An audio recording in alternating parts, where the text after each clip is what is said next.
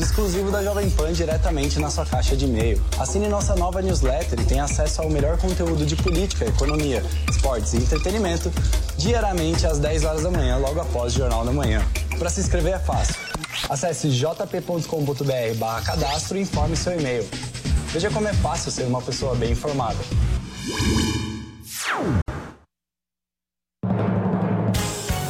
Emissoras brasileiras da Rádio Pan-Americana. Jovem Pan. Jovem Pan São Paulo. AM ZYK 521. 620 kHz. FM 100,9 MHz. Jovem Pan News Brasília. ZYH 709. 750 kHz.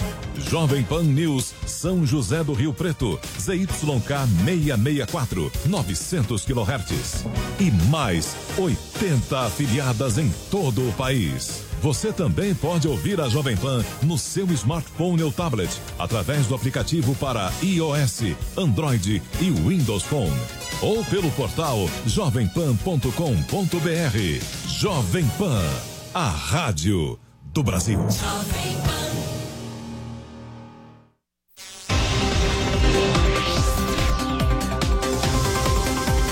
Pra cima deles. Jovem Pan.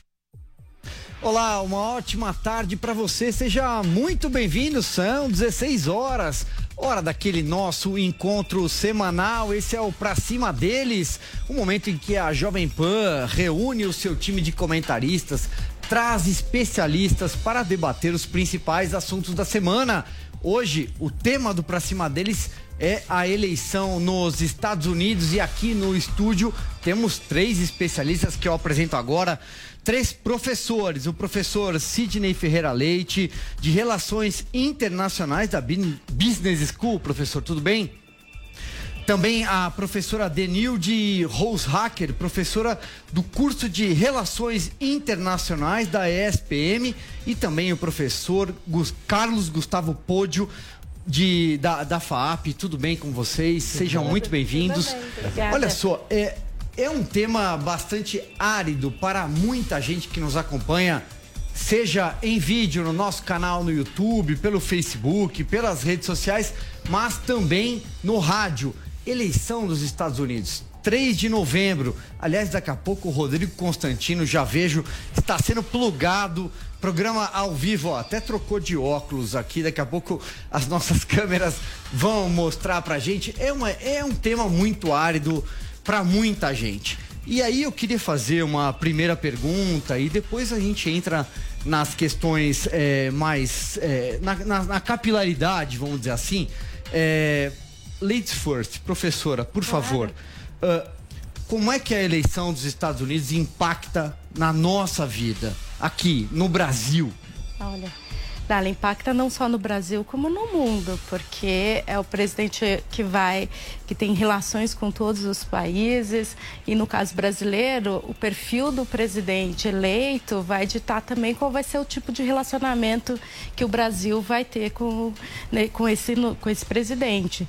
Se é o Trump, que vai ser reeleito, a gente já sabe qual é o, o estilo. Ele e o presidente Bolsonaro têm uma sintonia em termos de política. Agora, se é um, um candidato democrata, pode ser que tenha uma mudança na política é, e nas relações bilaterais entre os dois países. Muito bem. Eu poderia repetir a mesma pergunta para os professores, mas é, eu quero andar aqui com a nossa conversa antes que o Rodrigo, que já está quase plugado, hein?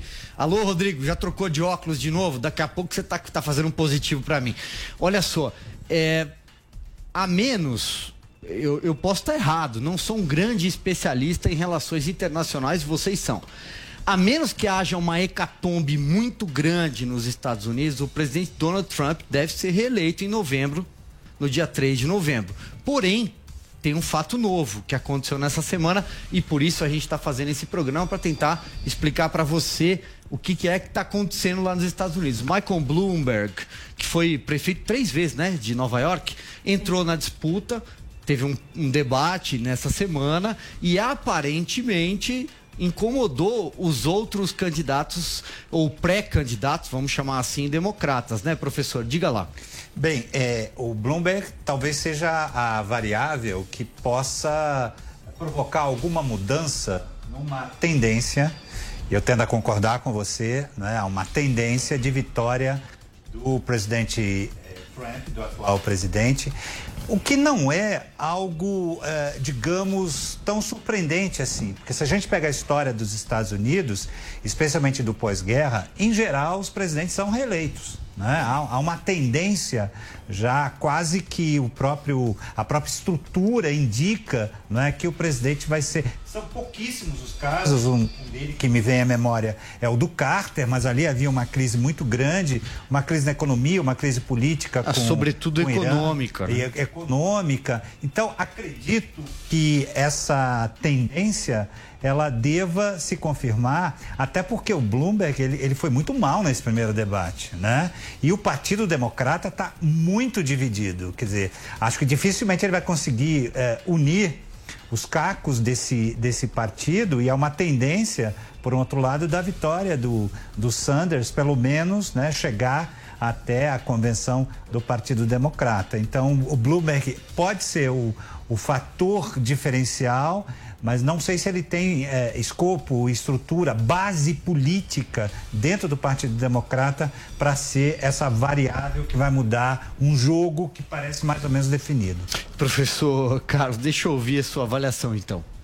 Olha, eu acho que se nos falassem a todos nós, há quatro anos atrás, que nas primárias democratas nós teríamos uh, um socialista uh, e um septuagenário bilionário nova-iorquino como... 64 bilhões de dólares, estou é, errado? É 60, onde, até onde eu vi era 60 e poucos bilhões, ou seja... Algo assim. E ele já gastou na campanha cerca de 300 a 400 bilhões de, de dólares. Que para ele é troco. E veja, e é algo inédito, né? Nunca na história dos Estados Unidos, nós tivemos uh, há quatro anos atrás o Trump gastando o seu próprio dinheiro na campanha, mas o Trump perto do Bloomberg é praticamente um pedinte, né? O, o Bloomberg ele tem um grau de riqueza que é algo absolutamente fora dos padrões. Então, para ele significa que ele tem um bolso completamente infinito para continuar gastando uh, na campanha. E isso trouxe a ele bastante visibilidade.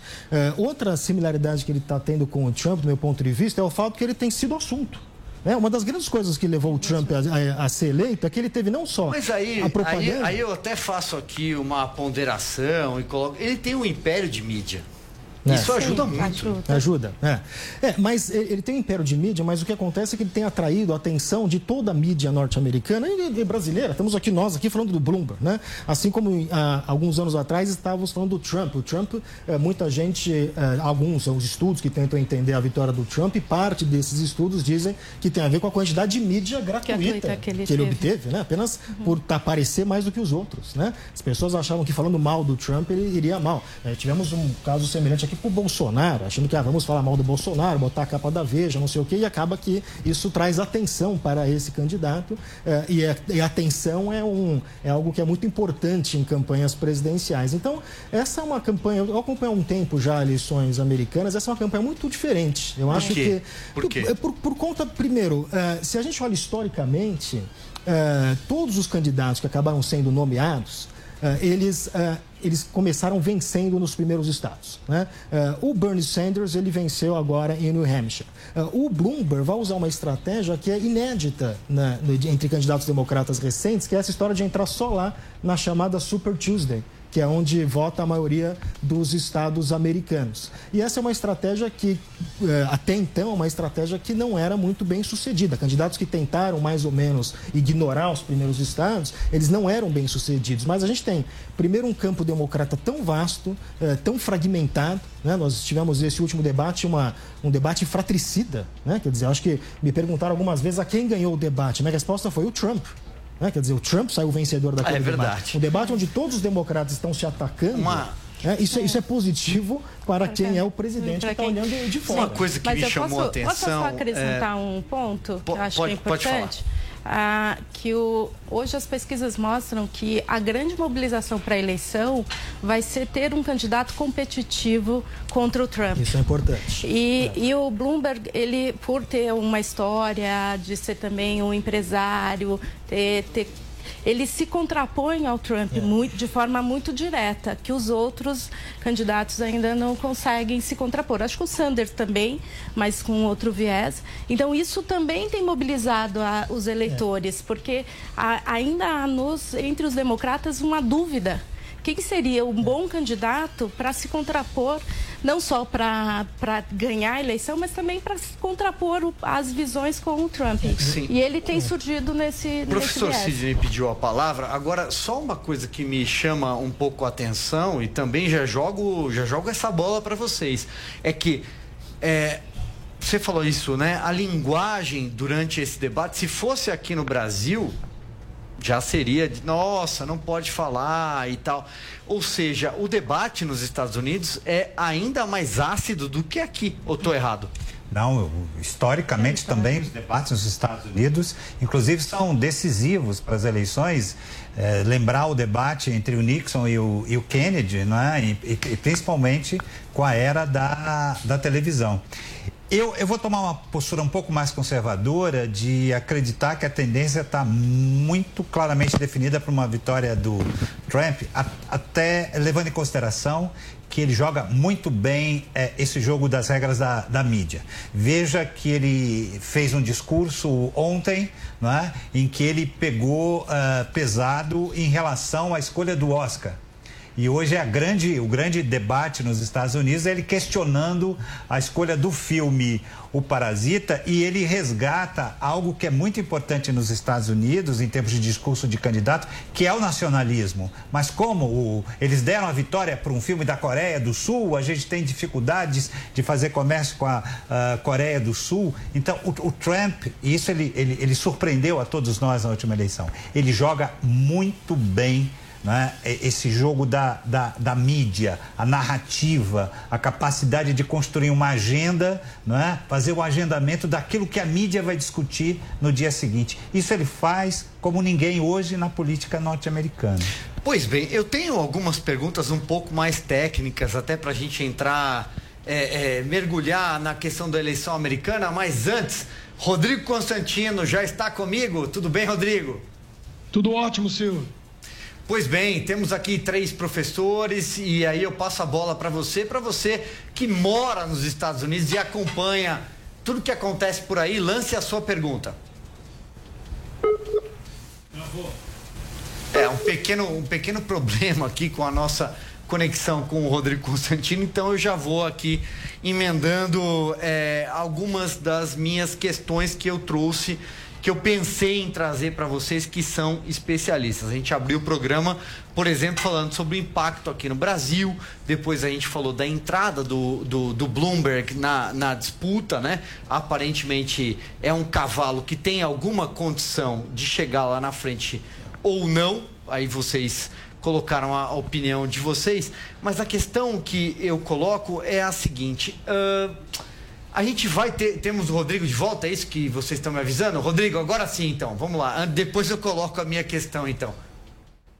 Fala Silvio, tudo bom? É, eu estou acompanhando aí a, a posição dos, dos professores e, e, tendo a concordar com, com, quase tudo, né? O que nós estamos vendo na eleição hoje aqui é um dilema muito duro para os democratas, que é basicamente o seguinte: o partido vem se radicalizando mais à esquerda faz algum tempo, né? E as bases que a, a seduzem que levam multidão para comícios, que despertam paixão, são as bases justamente mais radicais, aquelas fresh faces, tipo Alexandria Ocasio-Cortez e companhia, o esquadrão. E esse pessoal está fechado com Bernie Sanders. O Bernie Sanders nem era um democrata, ele era um independente. Eu ia né? jogar. É, e agora, o que, que acontece? Ele vem é, despertando esse interesse da, dos delegados, das bases, ao mesmo tempo que ele é o favorável, o favorito então para vencer as primárias dentro do partido, ele é o pior candidato para ter chances concretas de derrotar o Trump na eleição.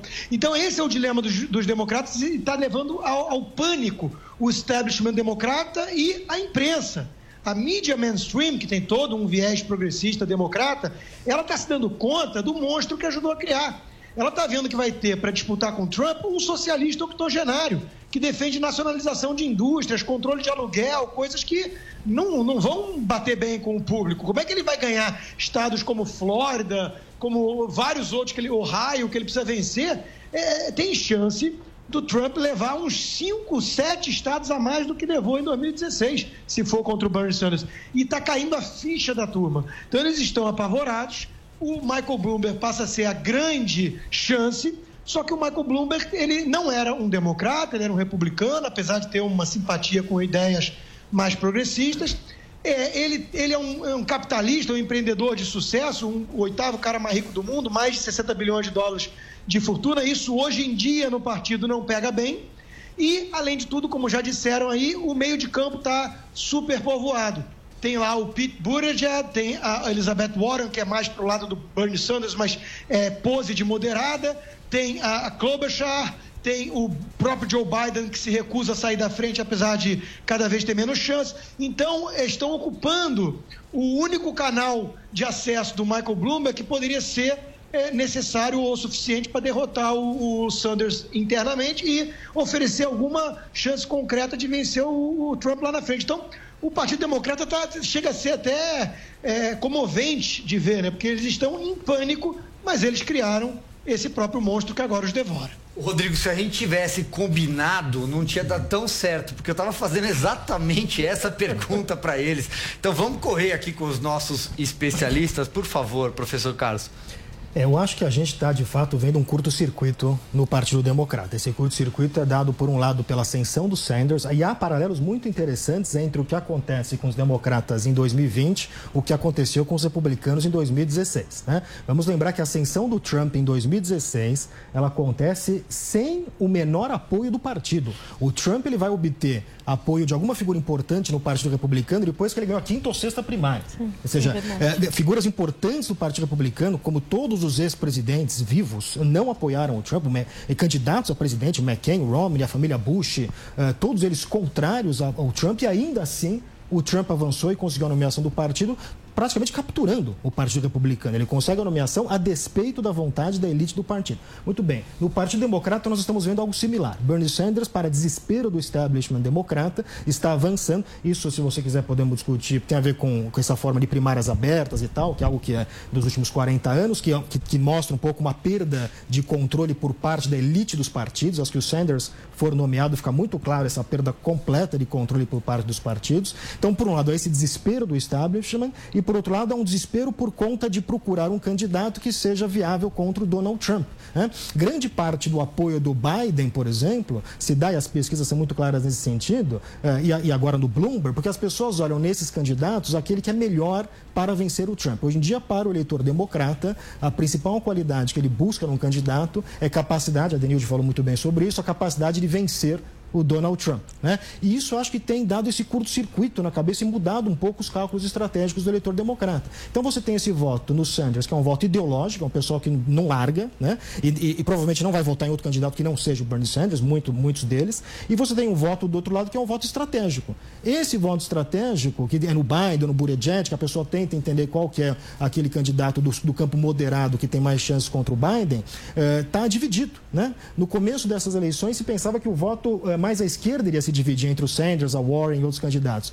O que nós estamos vendo é que é o voto moderado que está se dividindo e isso vai eh, facilitar a vida do Sanders, porque o Sanders com 30% dos votos em, em todos os estados, ele vai angariando delegados aos pouquinhos, ao passo que os demais vão fragmentando. E vamos lembrar o seguinte, nas regras do Partido Democrata, se você tem menos de 15%, você não consegue nenhum delegado. É isso. Né? Então, então é, muitos candidatos vão ficar em 14, 14 e poucos por cento e o Sanders com 25, 30%, o Sanders vai conseguir conseguindo delegado e os outros vão ficando sem nenhum delegado. Então, hoje o cenário é muito favorável, fotografia de hoje, ao Bernie Sanders. E isso gera o mesmo desespero que os republicanos sentiram em 2016. Professora Denilde, vamos continuar no fio aqui. É, eu concordo inteiramente com o, com o Carlos sobre isso, e, mas eu queria apontar dois duas questões. Quando a gente olha para a eleição dos Estados Unidos, a gente precisa entender que há algumas disputas que passam pelos estados, mas também pelos, pelos as, as clivagens ou as divisões na sociedade americana.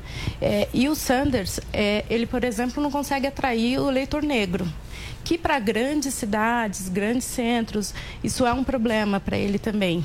Então, então essas fragmentações elas passam num, num, nível que não é só se, é, se apoia uma política mais estatizante que ele está propondo ou se mais liberalizante, moderada, mas também é o tipo de, de grupo social que ele está associado e isso, isso é uma dificuldade. Ele tem atraído os grupos latinos por uma, por uma questão importante e um tema que para nós é muito está muito distante que é a questão do, da, do, dos planos de saúde, da questão da, da, gestão aí, ele propõe a mudar completamente a política é, que o Trump tem feito em termos de, de acesso à, à, saúde, acesso a medicamentos, quase que uma universalização do, do programa de saúde nos Estados Unidos. Isso atrai Isso as populações. um pouco a, a, ao governo Obama ou estou equivocado? Ele ainda é mais, se remete ao programa de healthcare do, do, do, do Obama, mas ele ainda é mais,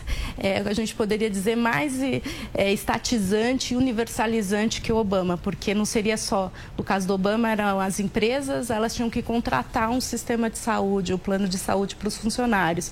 É, no caso, ele está propondo que o Estado vá oferecer esse sistema, que seria muito parecido com o SUS no Brasil, ele, que é o que ele está propondo. Isso é uma mudança é, em termos é, sociais. O Obama sofreu muito porque propôs um, um, uma, uma mudança nesse sentido e o Sanders também. Então, mesmo internamente, ele sofre por essas políticas mais, que a gente pode dizer, mais socializante ou social-democrata, como ele tem proposto e tem discutido. Ah, então, então, a gente tem que olhar também essas mobilizações, do, quais os grupos, quais vão ser a base para que ele possa se posicionar. E aí, um ponto, olhando para o Trump, né, a gente está falando, ah, ele tem, obviamente, o presidente, concordo também com o Sidney, é um, é um, tem uma chance maior, é, o eleitor tende a dar o segundo mandato para o presidente, ah, mas o Trump tem, tem tido também dificuldades nas suas bases. E eu acho que por isso que ele tem usado recursos da eleição passada, é, que é tentar mostrar para o eleitor, e aí essa é a dificuldade que ele tem, de mostrar assim, ó, a gente teve avanços econômicos porque as minhas políticas foram efetivas. É, nós, é, o grande lema, tornar os Estados Unidos o, o primeiro do mundo, né, retomar o poder americano no mundo, ele tem que demonstrar isso. Então ele tem que criar de novo essas dualidades e mostrar que o próximo mandato vai ser ainda melhor. Então, também há dificuldades. É, as bases mais é, rurais, por exemplo, sentiram efeitos negativos da política americana no, na, na disputa com a China, por exemplo. Então, ele também tem que ter um discurso para atrair de novo e mobilizar o eleitor, porque acho que isso é importante. Lá, o eleitor tem que ser mobilizado aí votar. No dia 3 de novembro, ele tem que ficar, falar assim: eu tenho que ir lá para de fato, é, referendar o meu candidato. Então, para o Trump também esse é um dilema e por isso que ele precisa manter um discurso partidário, um discurso de contraponto com os candidatos democratas ainda muito forte. Professor Sidney, vou passar a palavra para você então e depois a gente vai voltar com o Rodrigo porque aparentemente surgiram aqui alguns pontos, em Rodrigo? Economia é, e depois a gente vai falar de guerra também, de possibilidade de guerra. Diga lá, professor, por favor. É, então, eu, eu acho que a análise do, dos colegas é perfeita e estamos falando de uma fotografia, não é? No, no momento há uma tendência com fundamento histórico, a boa performance da economia americana no, nos últimos anos. Lembrando que essa boa performance começa com Obama, não é? com os ajustes que foram feitos na gestão é, do, do ex-presidente uh, Barack Obama. E a Denise, acho que ela levantou um tema fundamental, que é a complexidade do eleitor americano. Né? Você tem que levar em consideração o voto urbano, rural, as diversas segmentações. Claro, é, claro. O eleitor do meio oeste não é o eleitor da hum, Califórnia, não que é, não é o eleitor de Nova York. Daqui a pouco o Rodrigo vai falar sobre isso. Você tem a questão também do, dos latinos, não é? Mas eu, eu queria é, reforçar essa, essa perspectiva, não é? de que o Trump ele está conseguindo é, definir qual é a agenda desse debate. Os outros candidatos candidatos, independente da representação que eles têm mais moderada ou à esquerda, de alguma forma é, o Trump está conseguindo polarizar novamente a eleição em torno dele. Né? E aí a margem de manobra, de mudança de voto, é, acho que é relativamente pequena. Né? O Trump tem mantido, desde que ele foi eleito, em torno de 40%, 45% né, de apoio. Se isso não mudar até novembro, ele está reeleito. Só. Claro, claro. Ele é o presidente, né? Então ele tem toda a agenda que vai ser pautada por ele. Isso aconteceu também né, no Obama, você pauta a agenda. É, ele tem uma estratégia que é de polarização e ele fez isso durante o governo inteiro dele. Então, é, então é, é, né, é bem natural que ele continue fazendo esse processo. Não, não acho que é porque a, só é a questão eleitoral, acho que é porque ele é o parte do, da, do estilo do Trump de agir. E entender que a política é uma política de confrontação, de colocação de grupos, de falar temas que chamem atenção e aí poder chamar para alguns grupos essa atenção. Sim, ao meu ver, ele está fazendo, ele está usando as táticas que ele usou é, durante a eleição e depois ele usou durante a presidência dele. Sem dúvida. É. Pode responder, professor. Como eu falei, isso aqui é, é, é Sim, uma mesa e... redonda, é um grande bate-papo. E a gente está falando do presidente dos Estados Unidos, ele é um farol, especialmente para o Ocidente. Guardadas aí as proporções, o nosso presidente Bolsonaro segue uma, uma linha muito parecida, né? Do, do confronto. Eu fico um pouco surpreso é, pela oposição não, não ter entendido né, não está entendendo o que está acontecendo e, e, vai tentar resgatar um discurso lógico, racional, iluminista, não é? que não é o que está é, é, em jogo. Né? O que está em jogo é, é, é, algo muito mais elaborado em torno de, do que a gente da área de comunicação chama de uma agenda setting, não é? de, de você programar a, agenda, o que vai ser discutido, o tema. Denilson lembrou muito bem essa coisa da polêmica, do confronto, que choca os opositores. Olha o que ele falou, olha o que ele disse, olha o que ele criticou. Mas é exatamente. Então, mas nessa hora, que... professor, me pois desculpe não. interromper, mas nessa hora, olha o que ele falou, olha o que ele disse. É, não é. O americano, como o brasileiro, como em qualquer lugar do Ocidente, não pensa com o bolso não coloca a mão no bolso, não fala assim, olha, mas a economia nos Estados Unidos está ótima. Não ah, tem, o desemprego é. caiu. É. Né? Mas uma eleição, de um modo geral, e nos Estados Unidos especificamente, também há casos né, que a gente pode lembrar, a própria eleição do, do Bush, se bem que aqueles problemas da Flórida, né? Mas o Clinton entregou uns Estados Unidos modernizado, uma economia uh, quase de pleno emprego e não conseguiu eleger o seu sucessor. Eu penso que o fator econômico é muito importante, né? mas ele não é o único fator a ser considerado.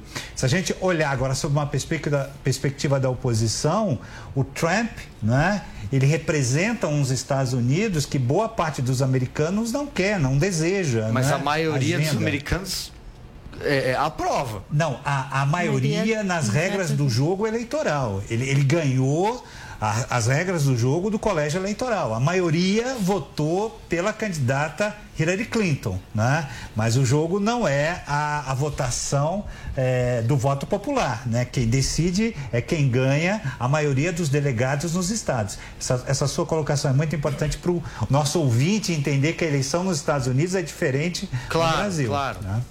Eu só, eu só, queria marcar uma coisinha, que uh, uh, o professor falou da questão da economia. Quer dizer, a história, de fato, está do lado do Trump. Se o Trump não for reeleito, Seria algo inédito nesse sentido. Alguém com a economia indo bem eh, e o candidato a presidente não ser reeleito. Né? O único caso que nós temos. Veja, o, o, Bush, George Bush pai, ele não foi reeleito, mas ele seguiu de um governo republicano. Né? Ou seja, o Reagan fez dois mandatos, o Bush pai fez mais um mandato e ele acabou não sendo reeleito.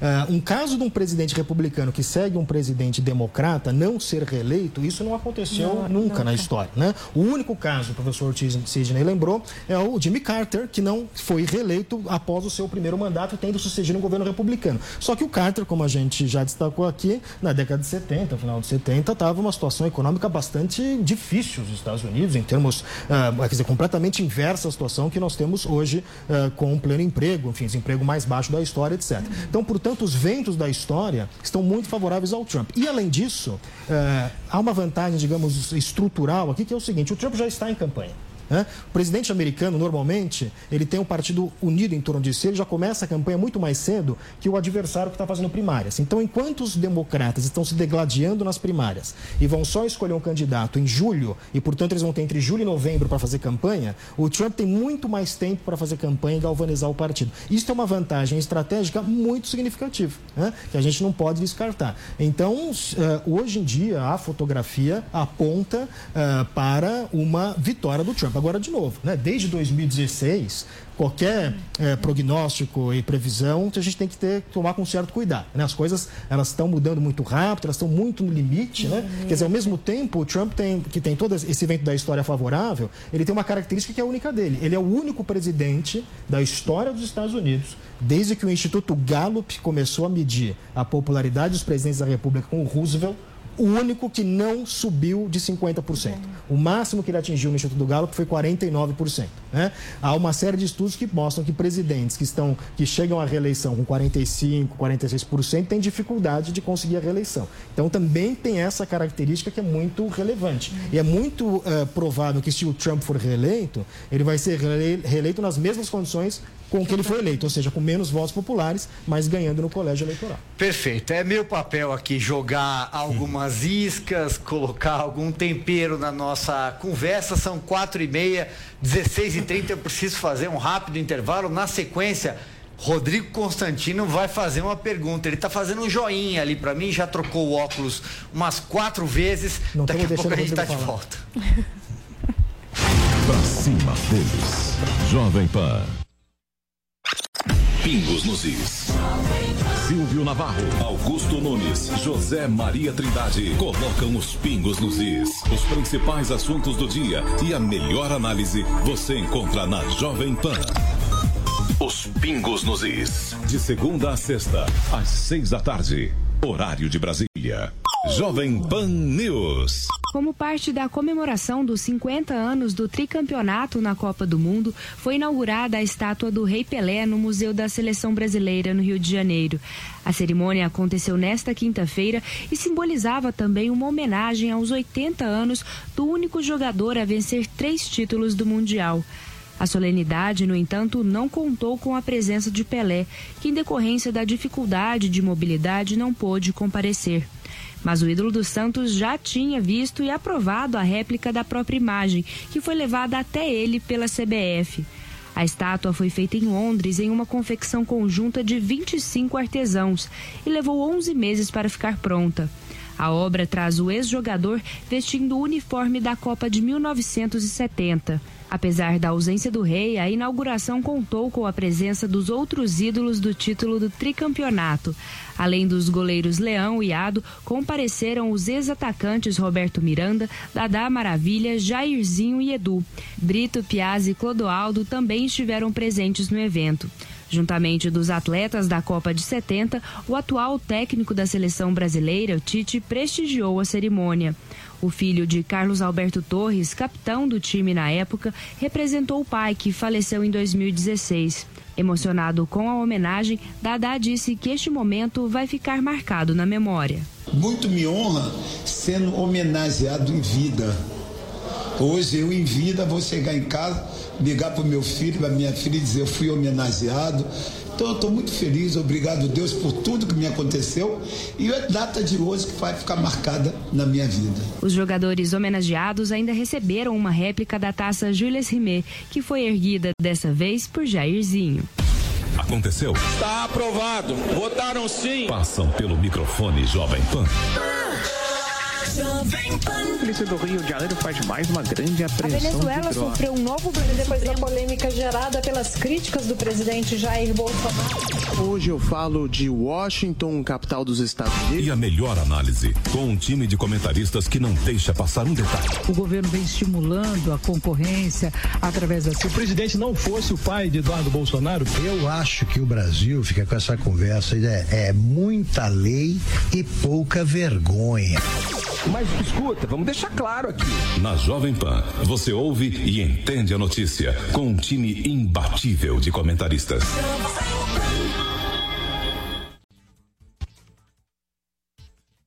A gente fala sobre as eleições nos Estados Unidos, professores, especialistas estão por aqui e como eu disse no encerramento do bloco anterior, vem aí Rodrigo Constantino. Diga lá, Rodrigo. Não temos, não temos o Constantino ainda. Bom, muito bem, né? Temos então é, a Mariana Janjacomo, direto de Nova York. Olá, boa tarde, boa tarde a todos. É, o cenário pré-eleitoral vem se intensificando aqui nos Estados Unidos, com o Partido Democrata definindo quem será o candidato que deve disputar as eleições contra Donald Trump em novembro deste ano. Então, até o momento, ainda não dá para saber qual deve ser a estratégia adotada pelos democratas, se vão preferir alguém mais moderado, mais ao centro do partido, para tentar conquistar ali os eleitores independentes que votam pelo candidato e não pelo partido, ou se vão apostar em alguém mais à esquerda mesmo, como o senador Bernie Sanders.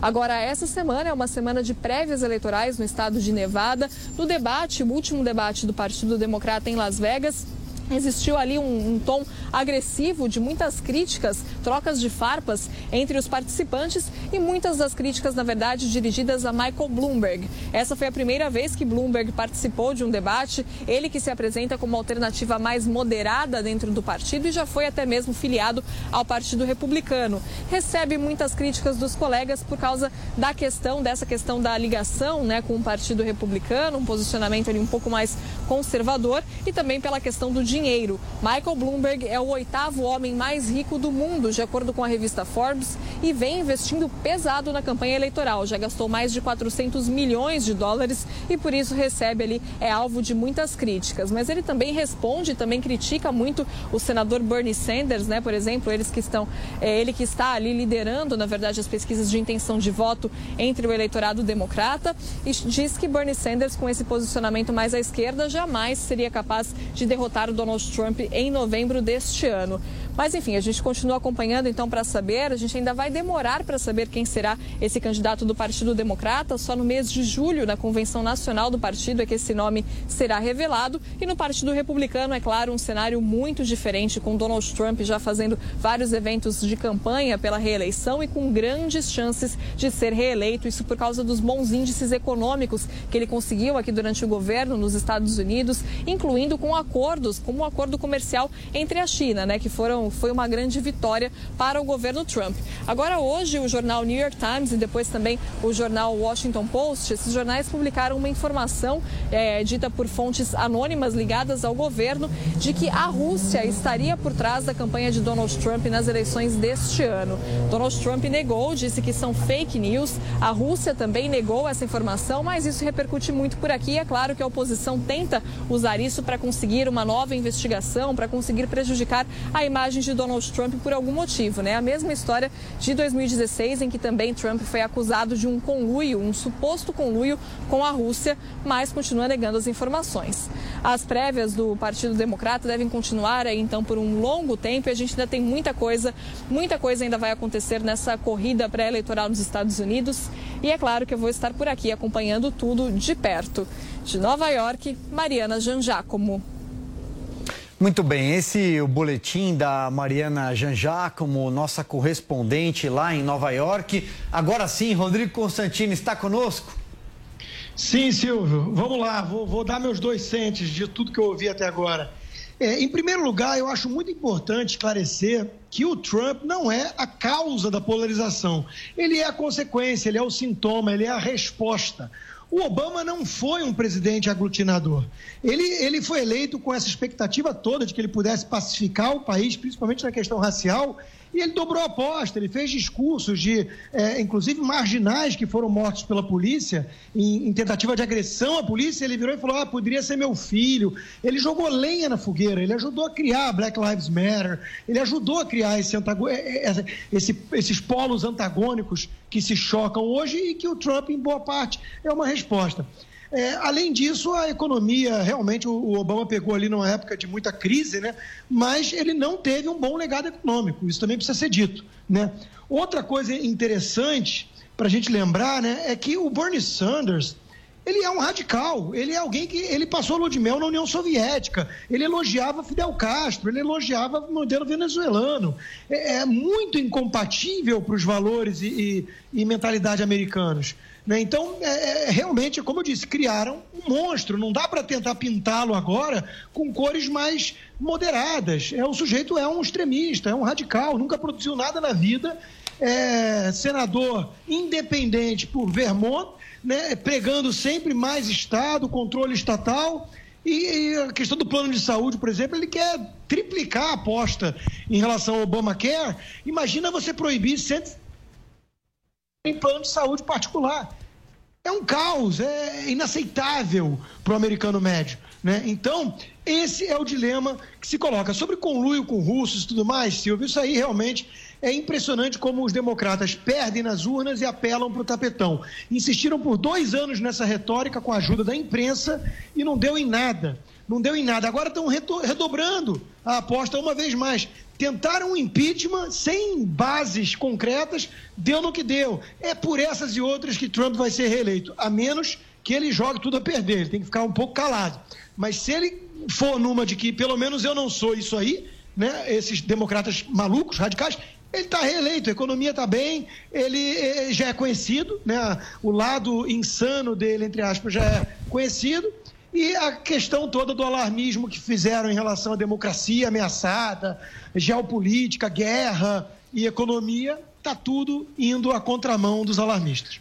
Rodrigo, eu concordo, eu, eu, assino embaixo, não sou tão conhecedor quanto você, evidentemente, você mora aí, assino embaixo no que você falou, mas quero ouvir aqui os nossos especialistas, esse lado plural que a gente tenta trazer aqui para quem nos ouve e nos assiste. Professora Denilde, por favor. É, eu acho que tem aí uma, algumas considerações que, de fato, os Estados Unidos, o Trump não é o responsável pela polarização e é, ela é resultado desse processo. Nem a imprensa. É, a... Aí fica uma. Já estou jogando uma pergunta Unidos... nem a mídia. Ah, mas a imprensa nos Estados Unidos ela é um pouco diferente da lógica brasileira, né? Ela se posiciona, ela tradicionalmente se posiciona. Sim. Eu apoio um, eu apoio outro. Sim, sim. Os editoriais de um lado, são. de outro. Na, maior, é... na maioria é, é, é bem, são bem claros. bem claros, né? Todo mundo que lê o New York Times ou o Washington Post sabe que ele é crítico ao governo. Ele está ao Trump, então, que, que apoia determinado candidato. Então, a a, imprensa lá ela tem um papel de fato de espelhar essa pluralidade. É, se tem um, se a gente pode dizer que tem um culpado, acho que as, as redes sociais, a mídia, é, e a, essa, quem não passa mais, a informação não passa mais pelo controle do, da, da agenda setting, do, do processo de investigação da imprensa, tudo isso, acho que ela tem um papel muito grande. É, o Trump usou essa, essas redes, o, o Bloomberg está usando fazendo algo inédito, que até para os, os republicanos tem sido algo Posso inédito. Posso fazer mais uma provocação? O Bloomberg não está fazendo a mesma coisa? Está fazendo a mesma coisa, eu acho que até um, um ponto mais questionável, né? que ele está contratando os eleitores para falar bem dele. Então, algo que mexe com os fundamentos da democracia também. Então, e aí usando essas estratégias, você começa a debilitar. Existem vários estudos que mostram que a questão das fake news, das deepfakes, é, não só tiveram impacto em 2016, que vai ter muito impacto agora. Então, acho que esses fatores, sim, é que, que podem ter aí essa polarização. Mas, de fato, o país é polarizado. Sempre perguntam, mas não é um país dividido já entre, de, um lado, democratas, do outro lado, republicanos? Mas é, eles sempre tiveram um, um meio ali, um, um grupo moderado de um lado e do outro que fosse capaz de pensar políticas e hoje a gente vê cada vez mais polarizado. Então tem aí N fatores.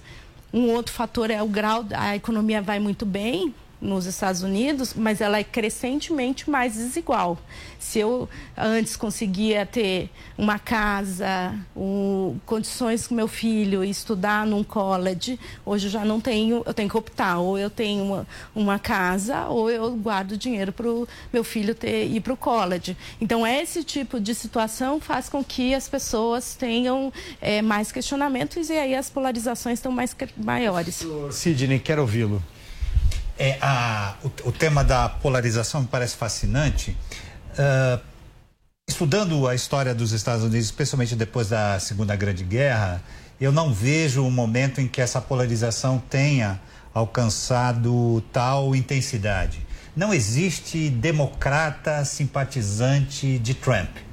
Né? Como nós tivemos democratas simpatizantes de Reagan, né? um percentual pequeno.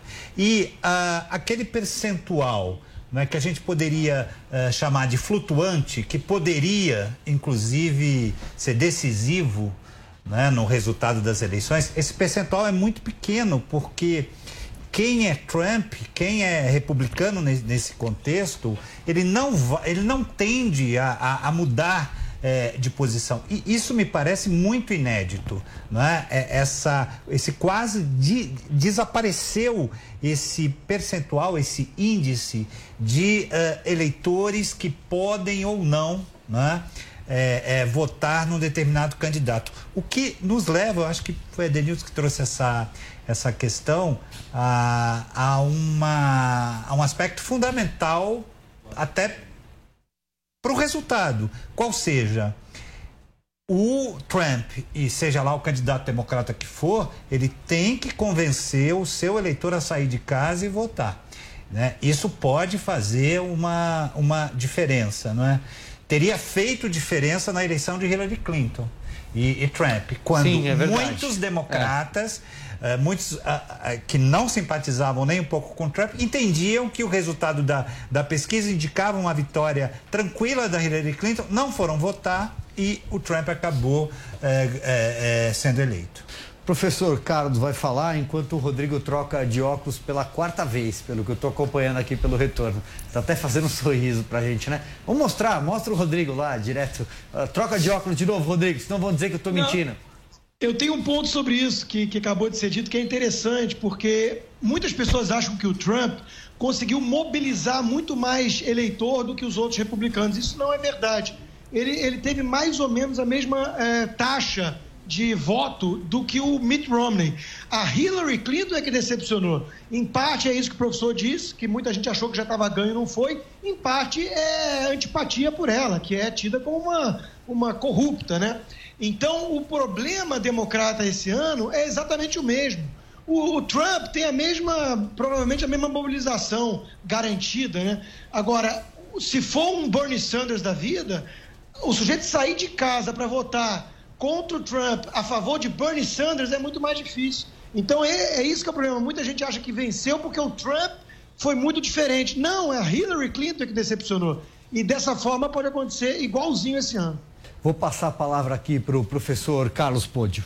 É, eu, se não me engano, inclusive, acho que o Mitt Romney teve mais votos totais do que, do que, do que o Donald Trump. Então, o que corrobora um pouco essa, essa tese, né? E eu acho que é uma série de dados também, isso que os colegas falaram sobre a polarização que comprovam esta polarização. Né? Isso é uma coisa comprovada estatisticamente por dados. Você tinha um conjunto muito grande de pessoas antigamente, por exemplo, que votavam num democrata para presidente, num republicano para governador, num democrata para senador. Quer dizer, ele, tinha, ele votava em partidos distintos. Cada vez mais você não tem isso. Né? Cada vez mais a pessoa. Eh, existe um, um, um, dispositivo muito estudado recentemente na ciência política que é o, a, o partidarismo negativo. Ou seja, a pessoa não é tanto favorável ao seu próprio partido, mas ela é muito contra o outro partido. E o que leva ela a votar não é nem tanto uh, ela gostar do seu partido que ela está votando, mas ela está indo votar contra o outro. Qualquer né? semelhança com o cenário brasileiro é. não é exagero é. nesse caso. Isso, e, e, e, a gente tem visto isso acontecer cada vez mais. Né? É, e você tem uh, também dados claros que mostram o desaparecimento desse centro.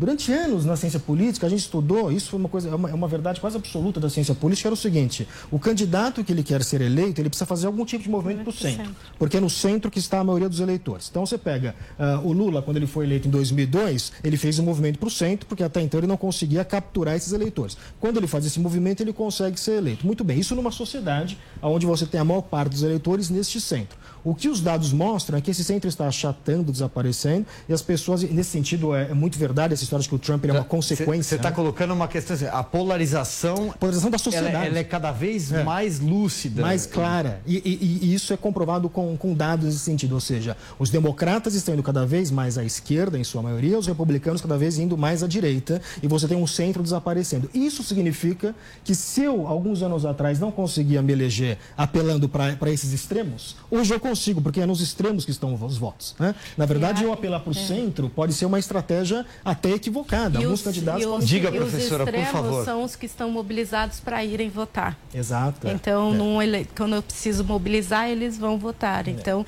e normalmente o eleitor de centro é o mais apático que fala, ah, não, hoje o dia está muito bonito, então eu vou para a praia. E os extremos são esses que estão no Twitter brigando, etc. Eu posso ter uma grande maioria cansada é, que sequer participa muito desses debates. Né? Isso também é comprovado por, por dados. Né? Ah, então, por exemplo, muito eleitor do Biden é um eleitor que não está sequer nas redes sociais, né?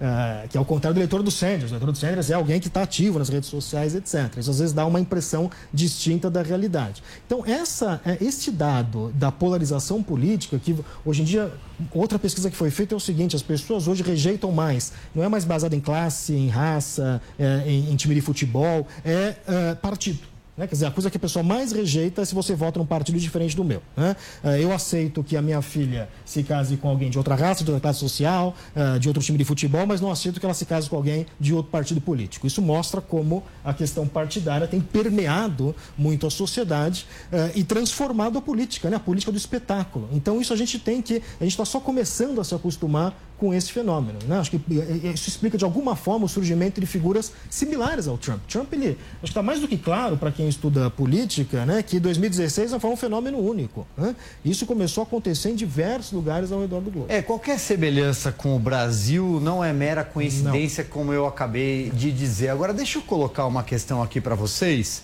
Professor Sidney, hum, a guerra, a ideia da guerra, que durante, é, em várias eleições é, foi algo muito importante em campanha eleitoral americana. A guerra é, vai estar presente de alguma forma nessa eleição? Afinal de contas, olha, o governo americano tem toda uma ação em relação ao general iraniano morto. É, a gente tem uma questão enorme em relação à Venezuela. Ao que parece, o Nicolás Maduro não sai dali.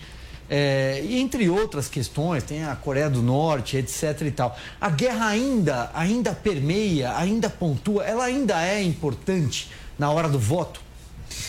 Dependendo do contexto histórico que a gente é, esteja do de hoje, por né? exemplo, no agora. de hoje, o episódio do Irã parece-me, na minha perspectiva, que somou uh, aspectos positivos uh, para a gente uh, entender é, que a política externa do Trump, aquilo que ele prometeu em campanha, ele acabou realizando em termos de política externa. Eu, eu colocaria dentro dos temas que é, estão favorecendo uh, ao, ao, Trump. Né?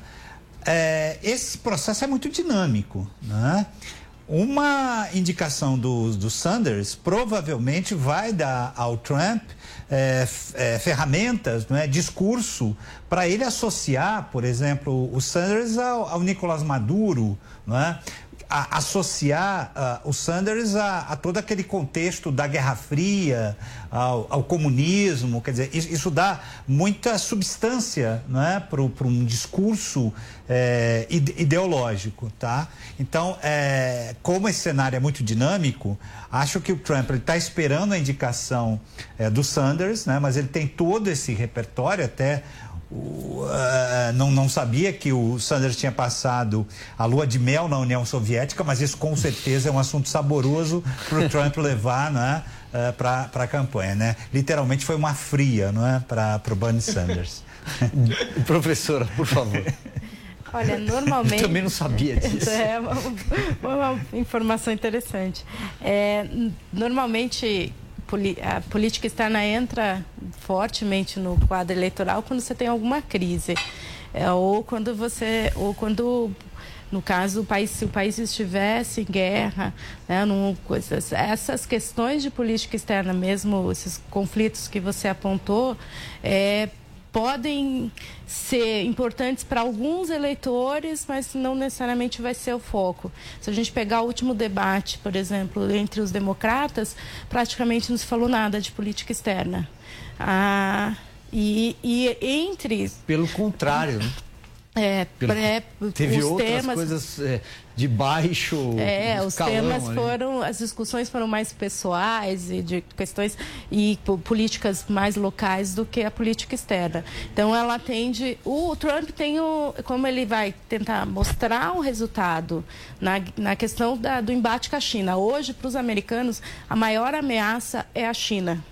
Então não é a ameaça, não é o Irã, não é a Coreia do Norte, mas a China e aí em segundo lugar a Rússia, pela questão aí de que né, a gente já falou um pouco de que essa a Rússia ainda é no imaginário também americano um grande ator que está tentando influenciar e diminuir o poder americano. Então esses dois países são bem importantes e vão com certeza entrar no debate é, estratégico da- em termos de política externa.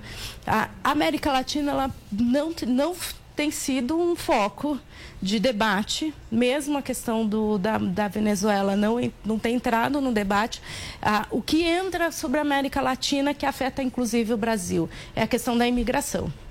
É, o, o Trump fe- tem, é, mudou as Isso é bem regras. importante, professora. Vou, vou pontuar aqui, porque a gente já está caminhando para a reta final aqui do nosso programa. A senhora vai falar depois, professor Carlos também, e eu tenho que me despedir antes do Rodrigo Constantino, senão a produção me mata. Você tem que ir para o 3 em 1, Constantino. Obrigado, um abraço. Obrigado, valeu a Obrigada. todos aí. E essa questão da polarização, eu só fecho lembrando que você não pode demonizar as intenções do outro. O outro pode pensar diferente por razões distintas, mas de forma legítima. O problema é que ah, os democratas passaram a demonizar todo republicano, né? Os deploráveis que votam em Trump. O Mitt Romney foi tratado como uma pessoa terrível. O John McCain também. Então chega um momento que as pessoas não aguentam mais e dão um dedo do meio. O dedo do meio chama-se Donald Trump. Esse é o perigo. É isso aí, parceiro. Grande abraço. É, tive que interrompê-la. Claro. É, me desculpe, professora, mas o Rodrigo Constantino tem que ir lá para o 3 em 1, já estão esperando ele. Próximo programa que entra aqui na sequência do nosso. Então, queria pedir que a senhora concluísse, depois o professor Carlos vai falar Não, sobre isso. só- Essa questão da imigração, na minha modesta opinião, é muito importante. Não, ela é muito importante hoje para os países eh, da América Latina como um todo, para o México, né, que tá, faz a fronteira, que tem recebido grande parte desses imigrantes, para os países da América Central e, no caso, para o Brasil. Acho que quando você, a primeira pergunta que você me falou assim, o que, que impacta? Por Sim. exemplo, a política de imigração ela tem impactado bastante na, aí na não no relacionamento, mas na no- nos brasileiros que estão é, ilegais nos Estados Unidos que têm sido deportados por uma mudança na legislação. E esse, esse tema vai entrar no debate com certeza. Perfeito. Professor Carlos, pode para a gente fechar então. Eu acho que o, o temperamento atual do americano é um temperamento de isolacionismo, em alguma medida, né? Quer dizer, mesmo os próprios candidatos democratas, eu li a plataforma de política externa deles, há um tema em comum. Eh, que é a história de que temos que acabar com essas guerras infinitas. Né?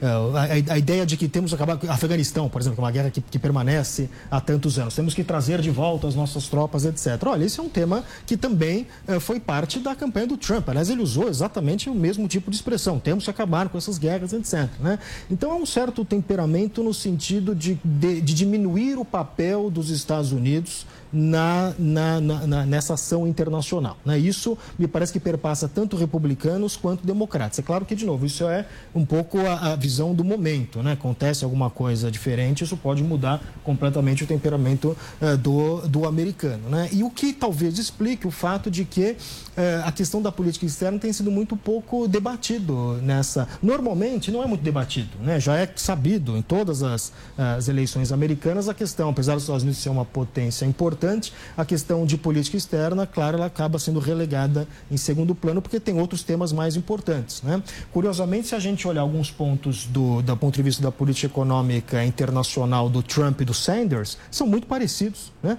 Tanto o Trump quanto o Sanders são uma postura protecionista em ponto de vista do comércio internacional.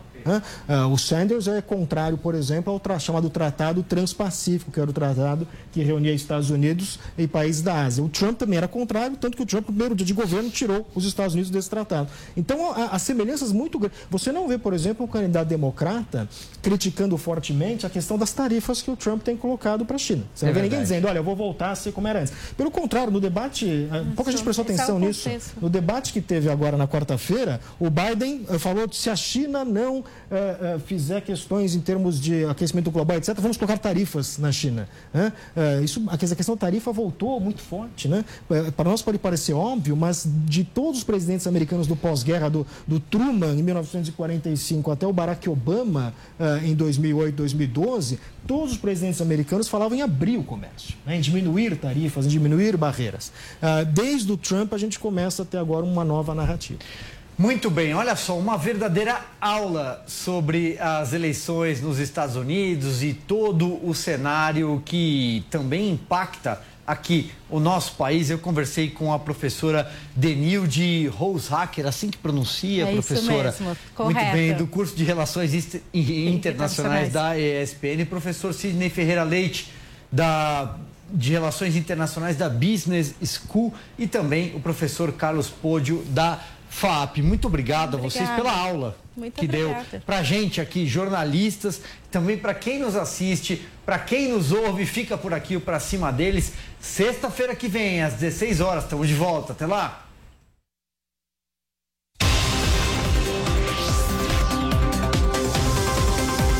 Pra cima deles.